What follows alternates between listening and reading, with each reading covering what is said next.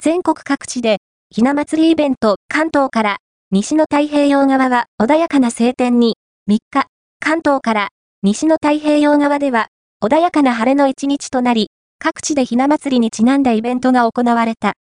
岡山城の天守閣の前で、着物姿で写真を撮る女の子。岡山市では、ひな祭りのイベントが開かれ、子供たちがおひな様にふん、ふんして、記念撮影を楽しんだ。イベントに参加した女の子、来てみてどう？おひな様になりました。今どんな気分ですか？嬉しいです会場では、ひな人形の色付け体験も行われ、子供たちが思い思いに人形作りにチャレンジしていた。一方、和歌山白浜町のアドベンチャーワールドでは、3歳のメスのパンダ、風浜、風浜に、ひな祭りのプレゼントが贈られた。ひな人形型の雪だるまと、ひし餅に見立てた特製の氷。さらには吊るしひな風の人参も。風浜は、プレゼントに気づくと、ひな人形についている竹をパクリ。この後、頭からひな人形にぶつかり、倒してしまった。アドベンチャーワールド河村瀬尾さん、ひな人形も吊るしひなも喜んでくれて、作ってよかったなと思いました風品は、プレゼントで遊んだ後は、好物の竹に夢中になっていた。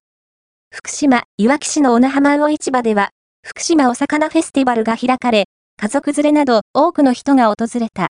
時は物と呼ばれる福島県沖で採れた海産物が販売されたほか、地元の魚料理赤栄の唐揚げが先着1000名に無料で振る舞われ、長い列ができていた。